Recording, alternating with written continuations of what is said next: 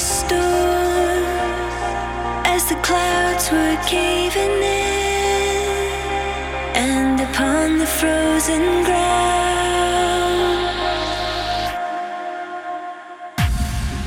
was me.